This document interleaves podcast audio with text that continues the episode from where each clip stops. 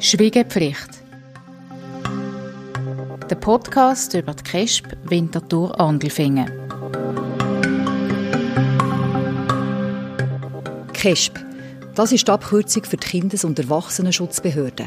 Eine Behörde, die Menschen in schwierigen Lebenslagen unterstützt und sie schützt mit der Schwiegepflicht. Auch wir halten uns dran. Schauen jetzt aber hinter die Türen der KESB. Mir, das bin ich, Rebecca Häfeli. Und ich, die Caroline Wirth. Wir wollen wissen, wer die KESB ist und was dort passiert. Viele auf der Straße haben nämlich eine Meinung, aber fast niemand weiß es wirklich. KESB irgendetwas mit Kind. Eltern und Kind, wo etwas nicht stimmt. Also ich höre schon Stories, wo die Leute nicht zufrieden sind mit der KESB. Ja, das hat mit den Kindern etwas zu tun, oder? Also ich habe noch nie mit ihnen zu tun gehabt. Ja, was kommt mir da in den Sinn? Ja, eigentlich nicht viel, aber äh, ja, es ist ja für die Kinder KESB, oder? Ja, dass man, dass man Kind irgendwie eine Familie weggenommen hat. Eigentlich bin ich nicht so begeistert von der KESB. Wir wollen es genauer wissen. Und das bei der KESB Winterthur Andelfingen. Sie ist zuständig für die Stadt Winterthur und rund 40 Gemeinden in der Umgebung. Sie ist eine der grössten Kindes- und Erwachsenenschutzbehörden der Schweiz und hat rund 60 Mitarbeitende. Auf unserer Recherche werden wir von einem aktuellen Fall überrascht. Es geht um ein kleines Kind, das geschlagen wurde. Die Meldung von der Polizei landet an diesem Morgen bei der KESB auf dem Pult. Aber jetzt der Reihe nach. Es ist morgen am 8. Uhr. Wir sitzen im Zug auf Winterthur. Also komm mal, jetzt sag mal, jetzt gehen wir zu dieser KESB. Was erwartest jetzt du dort? Ich kann mir nicht vorstellen, wie es dort aussieht. Sieht es aus wie in einer Arztpraxis? Sieht es aus wie in einem Gefängnis? Sieht es aus wie in einem SBB-Büro? Keine Ahnung. Das ist eine Behörde, also wie in einem Gefängnis wird es nicht sein. Nein, aber ein Gefängnis, äh, Pfort oder Empfang sieht doch nett aus. Weißt du, ich, meine, ich kann mir es irgendwie nicht vorstellen.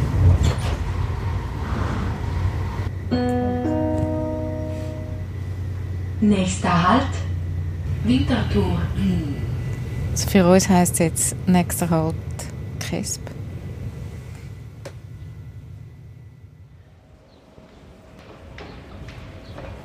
Das Wintertour laufen wir über den Bahnhofplatz und schon stehen wir bei der KESB vor der Tür. Das ist aber ein modernes Gebäude. Leuten. Es hat ja sicher eine Kamera noch mit, oder? Man sieht Ah, jetzt warte, nein. Ah! Der Lift bringt uns in den fünften Stock. Anmeldung, paar Pfeile und ein Gang mit Teppichboden. Grüße euch miteinander.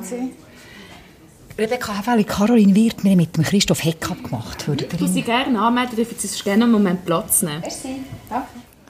Der Christoph Heck ist Behördenmitglied bei der KESB Winterthur Andelfingen.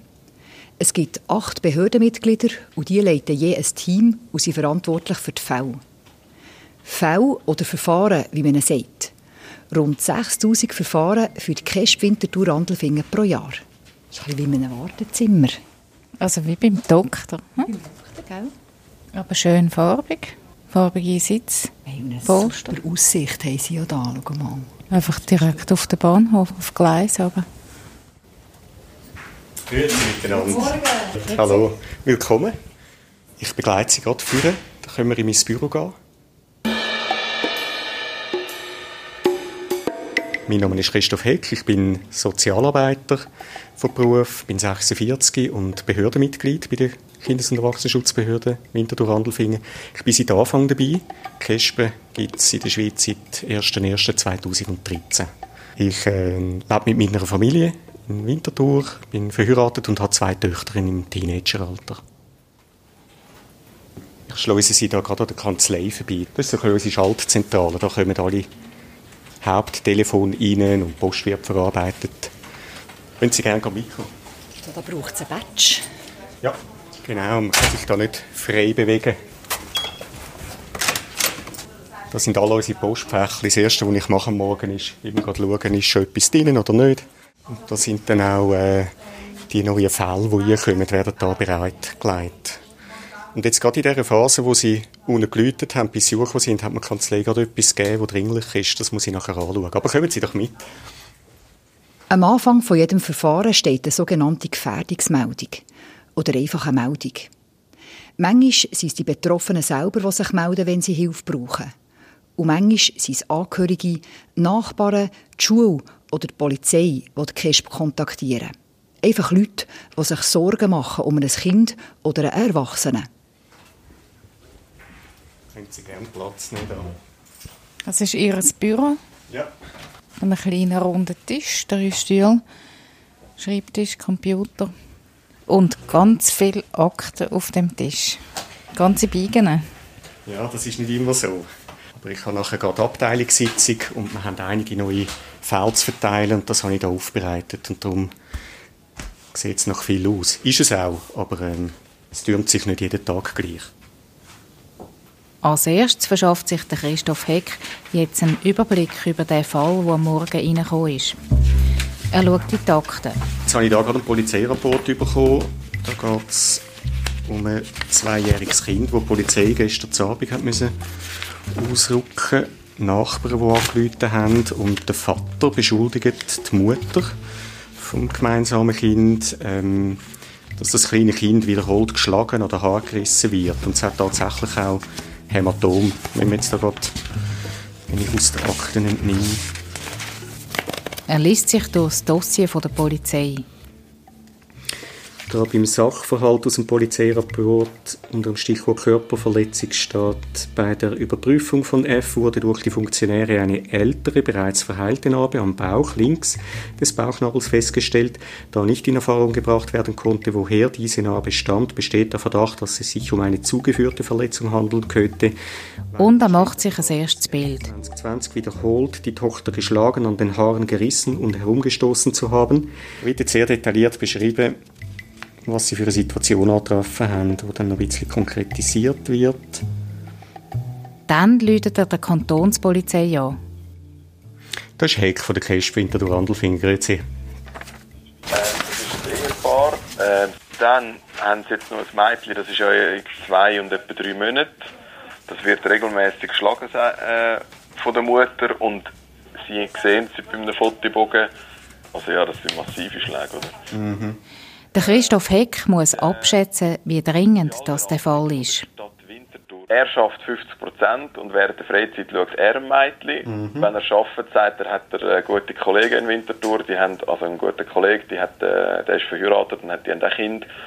Und wenn er schafft, kann er äh, ein Mädchen zu denen bringen. Ja, gut. Wir machen sicher noch ein Kontaktverbot gegen die Mutter.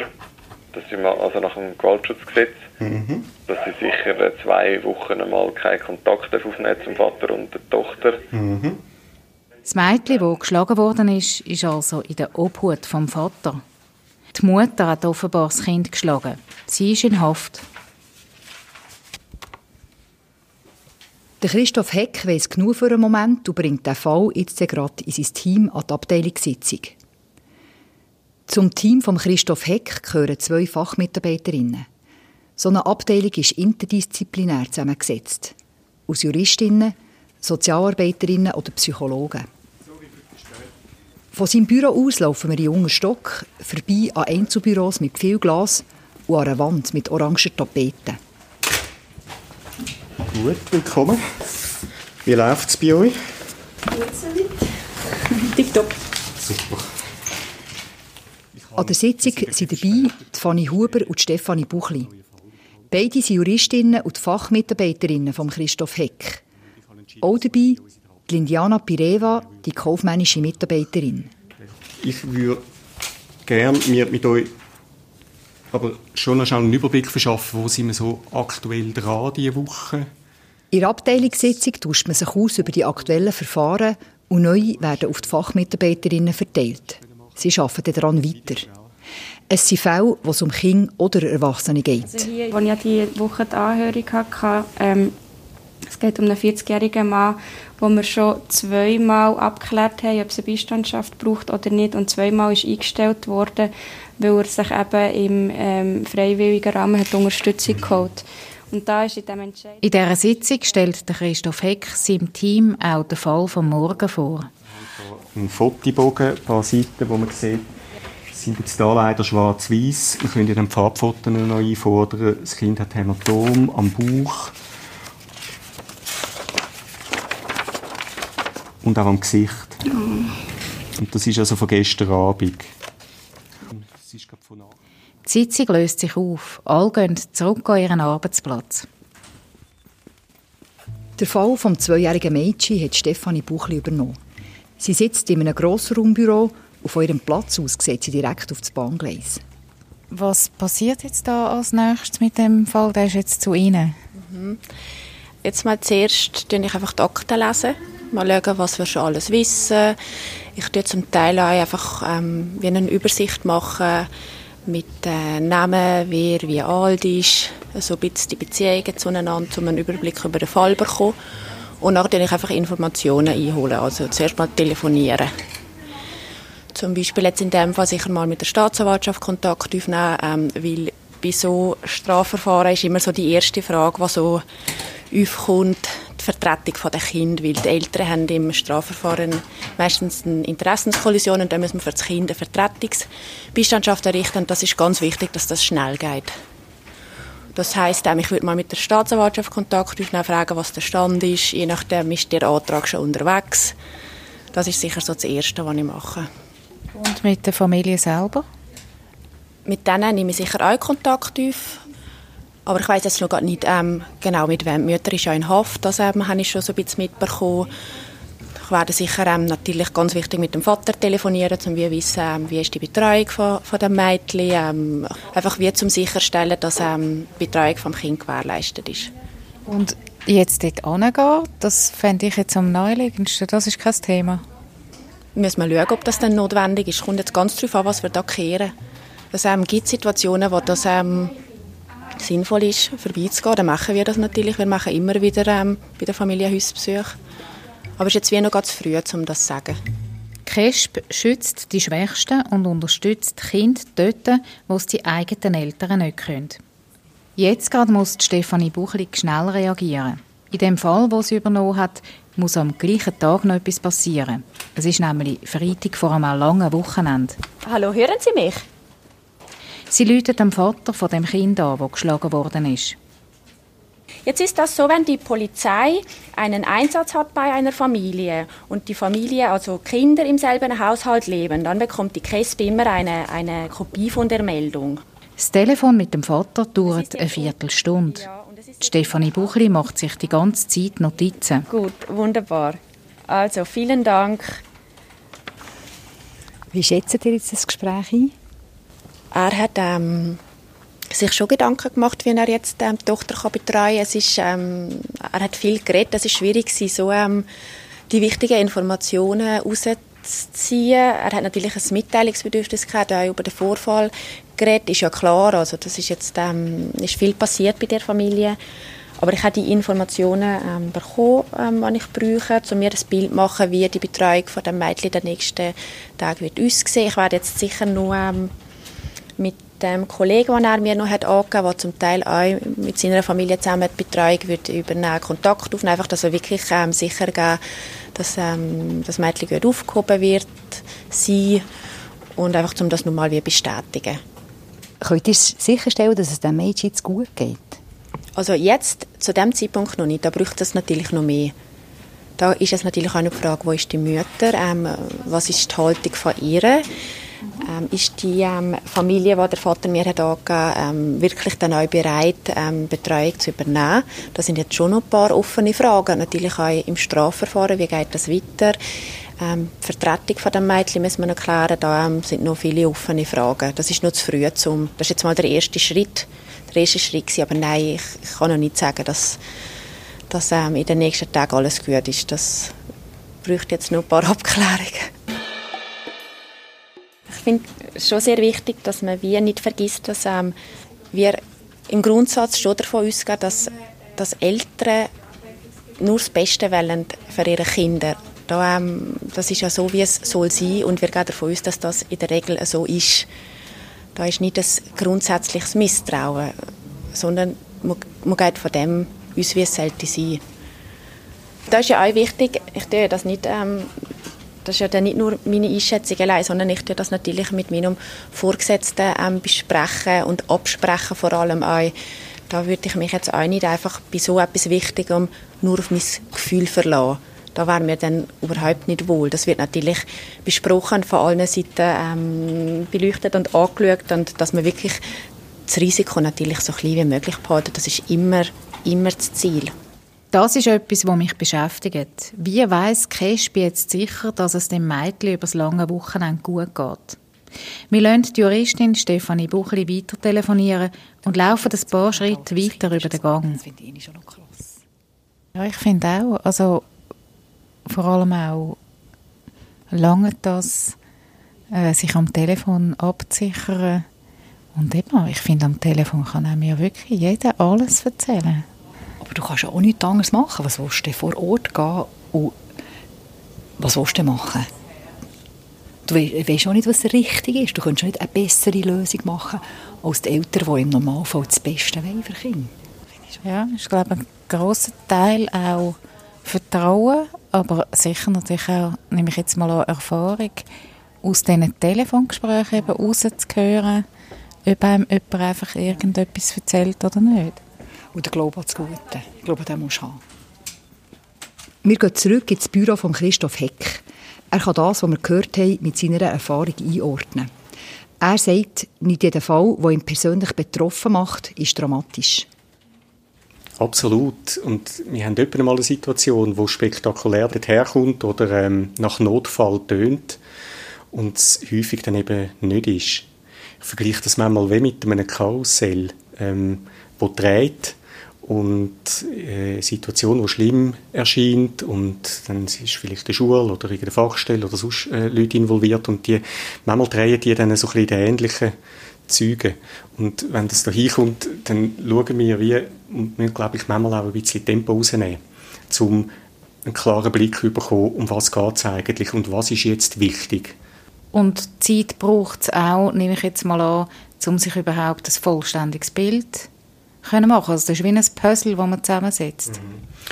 Aber bevor wir uns dort dahinter machen können, müssen wir die Meldung immer zuerst mal schauen, um was es überhaupt und eine erste Einschätzung machen. Sind wir überhaupt zuständig? Wir haben Konstellationen, wo ähm, das Gericht zuständig ist und dann natürlich die erste Risikoeinschätzung machen.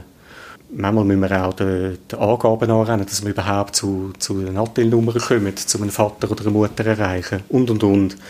Und das ist so ein die erste Phase, wo dann auch geklärt wird von dem Behördenmitglied, wo die Fallverantwortung hat, die erste Schätzung zu machen, welches Verfahren wird dann bei uns überhaupt eröffnet. Weil, und das ist mir wichtig, Cash wird nicht einfach tätig, sondern Cash bekommt eine Meldung über, dann prüft sie die zuerst mal ähm, eben auf Dringlichkeit, auf Zuständigkeit hin und für alles, was sie macht, Cash, braucht sie eine gesetzliche Grundlage. Wir haben ganz viele verschiedene Verfahren. Wir haben auch äh, das Prüfen von Erbgeschäften. Das ist etwas komplett anderes. In der zweiten Phase klären wir ja die Situation ab. Intern reden wir auch von der Sachverhaltsabklärung. Und das machen wir bis zu einem gewissen Grad selber. Aber wir können auch Fachstellen beauftragen. Und im Bereich Kindschutz ist das zum Beispiel das Kinder- und Jugendhilfecenter, wo für uns ähm, und auch im Auftrag von der Gericht Abklärungen im Bereich Kindschutz vornimmt. Und die Abklärungstätigkeit, da brauche ich gerne manchmal die Metapher vom, vom Malibuch. Also, ich habe mal so einen, also eine Malibuch-Situation gesehen, eine Parklandschaft mit ganz vielen verschiedenen Tieren und nichts ist ausgemalt. Und das Abklären oder die Abklärungstätigkeit tut mich wie das Bild farbig werden lassen. Und das eine Tierli, wenn man das orangebraun anmalt, dann wird es vielleicht ein, ein Füchsli daraus. Aber wenn man es schwarz anmalen, dann ist es kein Fuchs, dann ist es ein Hund. Und das sind zwei komplett andere Tiere, die verhalten sich auch total unterschiedlich. Und das, dunkelt mich, ist sinnbildlich für unsere Abklärungstätigkeit. Man darf auch nicht einfach irgendetwas dann aufspringen und nicht kritisch hinterfragen. Und gleichzeitig darf man auch nicht alles unter Generalverdacht setzen. Und das ist eine wichtige, aber auch eine anspruchsvolle volle Aufgabe. Also Risikofaktoren und Schutzfaktoren, das tun wir rausschälen im, äh, in den Kindschutzverfahren. Und müssen dort in Erfahrung bringen, wo ist eine Gefährdung vorhanden, aber wo sind auch schützend, äh, Faktoren, die schützend sind für, für das Wohl von dem Kind. Jedes Verfahren, das da eingeleitet wird, das fängt eben mit der sogenannten Gefährdungsmeldung oder Meldung an. Das hat ja immer auch den Touch von Täterle verpetzen. Also irgendjemand muss sich in eine Sache einmischen und einen anderen vertädeln. Man kann das so sehen. Ich denke, wenn man die betroffenen Leute fragt, glaube ich, wird das nicht immer auch so empfunden, weil es gibt aus dem inneren familiären Kreis manchmal auch Meldungen, wo sich jemand sehr ernsthaft Sorgen macht und wir haben es auch schon erlebt, dass dann ein Vater oder eine Mutter gesagt haben, eigentlich sind wir noch froh, ist es jetzt zum Thema gemacht worden und ja, wir haben uns deren und deren Unterstützung ähm, bisher verweigert äh, und der Stein ist ins Rollen gekommen. Also auch diese Erfahrungen machen wir durchaus. Wie steht es dann mit äh, Aggressionen gegenüber den KESP-Mitarbeiterinnen, gegenüber Ihnen und Ihrem Team? Das gibt es auch immer wieder mal, leider. Aber das gehört ein Stückchen zu unserem Job. Wir, haben, wir arbeiten hier im Zwangskontext. Das schlägt kein Geiss weg. Ähm, die Unterstützung, die wir generieren, die wird von den einen gewünscht und von den anderen äh, durch alle Böden abgelehnt wir sind nicht Swisslos, die anrufen. Und äh, ich denke, wenn man diesen Job macht, muss man auch eine gewisse Portion Humor bewahren. Und wir haben auch schon einen Hausbesuch gemacht und äh, ich habe dann gesagt, ja, es würde mich jetzt nicht wundern, wenn wir da anfahren und äh, hinter dem Vorhang vielleicht schon uns gesehen hat und dann die Türen nicht aufmacht. Das erleben wir ab und zu. Ich habe dann so gesagt, wenn wir jetzt das Swisslos-Kleber aufs Auto kläuben, dann würde vielleicht eher uns Türen aufgemacht werden. Während wir beim Christoph Heck im Büro sitzen, kommt seine juristische Mitarbeiterin wieder zu laufen. Stefanie Buchli hat ähm, Neuigkeiten. Also ich habe nur den ähm, Kollegen vom Vater erreicht. Das war ein ähm, sehr herziges Telefongespräch. Ähm, es wird mir da von allen Seiten gesagt, wie, wie aufgeweckt und herzig und fröhlich die Kleine ist. Und er hat mir dann erklärt, dass ich ein sehr guter ähm, Freund ähm, von dem Kindsvater und ähm, ich habe dann uns ein gefragt, ja, wie lange könnten Sie denn das ähm, gewährleisten, dass ähm, das Mädchen kann bei Ihnen sein und er hat dann da gesagt, zwei Monate, drei Monate, wie mhm. lange auch immer. Das müsste man natürlich dann anschauen. Ich habe jetzt einfach gesagt, sicher mal über das verlängerte Wochenende und genau. nachher schaut man dann das weiter. Dem Kind scheint es gut zu gehen.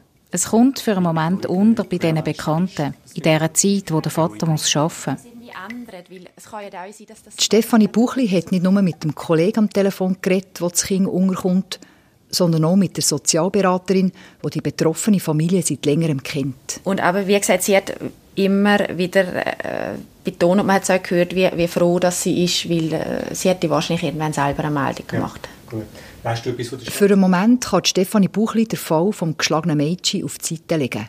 Einmal mal für die nächsten zwei, drei Tage. Ich gehe mit einem guten Gefühl ins Wochenende, weil ähm, äh, wir wissen, dass das Mädchen an einem sicheren Ort ist. Es sind ähm, die wichtigsten Personen sind informiert und ähm, wissen, was machen, wenn es würde schwierig werden. Es gibt ein Kontaktverbot, das finde ich ganz wichtig. Es ähm, äh, sind alle informiert darüber, wissen, wie reagieren. Ähm, falls jetzt ähm, Kindsmütterin, wo sollte auftauchen. Von dem her, ich glaube, das kommt schon gut. Und nächste Woche schauen wir dann weiter, längerfristig. Das heisst, KESP prüft dann, ob es weitere Unterstützung braucht. Nach allen Abklärungen kommt es dann zu einem Entscheid. Das könnte zum Beispiel die Einsetzung von einem Beistand sein. So einen Entscheid fällen in der Regel drei Behördenmitglieder. Es ist immer ein Teamentscheid. Gegen einen Entscheid kann man sich wehren. Mit einer Beschwerde am Bezirksrat und in allenfalls am Obergericht. Der Christoph Heck sitzt am Schreibtisch, macht wie schon den ganzen Tag den Eindruck, als könnte ihn nichts aus der Ruhe bringen. Dabei muss es ja eigentlich so sein, dass er da bei der KESP auch Geschichten erlebt, wo ihn nicht schlafen lassen. Einerseits bin ich ausgebildet und habe, habe Erfahrung in diesem Bereich, aber ich bin auch Mensch und ähm, die Situationen gehen mir immer wieder auch nach. Ich denke, abschalten klingt einem manchmal besser, manchmal weniger. Es ist wichtig, dass man einen guten Ausgleich hat und eben eine professionelle Distanz kann auch wieder einnehmen und das gelingt einem glaube dann gut, wenn man von sich kann sagen, ich habe im Arbeitsalltag mit bestem Wissen und Gewissen das investiert für mich und mein Team und alle Beteiligten, so dass man kann am Abend sagen, wir haben das Bestmögliche gemacht, weil wir haben häufig nicht Situationen, wo wir das Optimale herbeiführen für Kind oder eine Familie, aber unter den gegebenen Umständen die Situation können verbessern Und das muss man mal genügen. Aber auch das muss man manchmal können aushalten Wie fest gehen Ihnen die Fälle nach? Also was macht es genau mit Ihnen? Ich merke, Situationen, wo mir sehr nahe gehen, sind vor allem, wo über längere Zeit systematisch und, und auf eine perfide Art äh, Vernachlässigung oder Misshandlung stattgefunden hat von einem Kind. Insbesondere natürlich Kleine, die sich nicht wehren können oder wo gar nichts anders kennen, gar nicht eine andere Normalität eigentlich kennen. Das sind sicher Fälle, die sehr nahe gehen.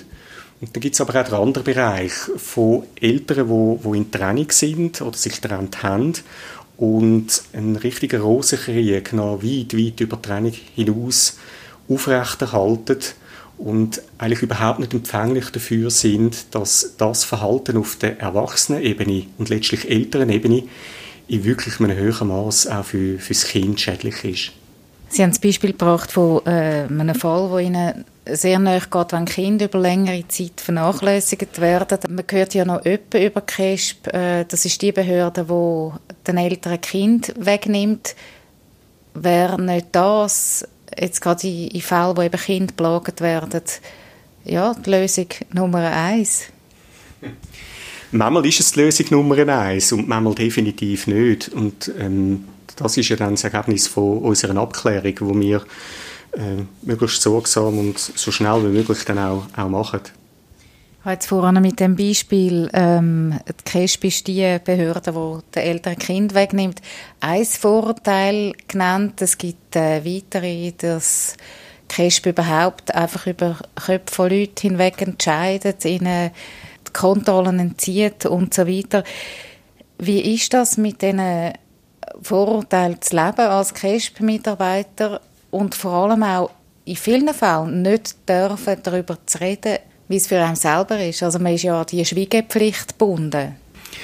Ja, ich finde, die Situation ist für mich unterzwischen eigentlich durchaus aushaltbar. Natürlich ähm, wäre es manchmal gut, man könnte etwas richtigstellen, aber das dürfen wir nicht. Ähm, wir haben ähm, nicht nur ein Amtsgeheimnis, sondern eine Schweigepflicht und wenn wir die würden verletzen, dann ist es strafrechtlich relevant. Stefanie Buchli hat in der Zwischenzeit ihre handschriftlichen Notizen in den Computer getöckelt. Und auch Christoph Heck räumt seinen Schreibtisch auf für das Wochenende. Die Akten wandern in Schubladen mit Hängeregister neben Fällen, wo keiner gleich ist wie der andere. Wir verabschieden uns von Christoph Heck und hinterfragen beim Rauslaufen unsere eigenen Vorstellungen, wo wir am Morgen damit reingekommen sind. Also wenn man jetzt das anschaut, was die da machen, oder, hat man das Gefühl, das ist wahnsinnig viel, auch Sitzungen, Absprachen, und zwar über kleinste Schritte. Gut, sie tun sich halt einfach, so wie ich das jetzt hier wahrnehme, die sich ständig gegenseitig updaten, für sich auf dem Laufenden zu halten und für auch zu merken, glaube, dass sie sich nicht verrennen. Ich glaube, das ist unglaublich wichtig, sonst bist du ja so geprägt von deinem eigenen Empfinden, von einem Telefon. Du bist vielleicht so, so drauf. Ich glaube, das ist auch wichtig, dass ich das immer wieder jemandem erzähle, für zu merken, hey, stopp, das könnte man vielleicht auch noch von dieser Sicht anschauen oder von dieser Seite. Ich muss sagen, ich habe es mir einfach viel papieriger vorgestellt. Also, dass das viel weniger, äh, das ist jetzt sehr konkret, oder jetzt gerade der Fall, wo wir heute angelaufen sind. Es hat auch viele Leute in den Gängen. Es hat ständig irgendjemand, der miteinander schwätzt. Es hat keine zu Türen. Oder, wenn sie zu sind, sind sie glasig. Also du siehst eigentlich immer, es ist total viel äh, Austausch und Transparenz, wo ich auch denke, die hocken in irgendwelchen Räumen, wo du nicht rein siehst und vor allem nicht hinten dran. Gehen wir mal noch ein bisschen Das ist der Podcast Schwiegepflicht von der Rebecca Häfeli und der Caroline Wirth. In der nächsten Folge begleiten wir Karin Fischer, Chefin von Christoph Heck. Sie ist die Präsidentin der KESP Winterthur Andelfingen. Ich würde sicher nicht eine Arbeit machen, wo, wo nicht das über allem ist, dass, wir, dass es etwas Sinnvolles ist und dass wir lösungsorientiert arbeiten.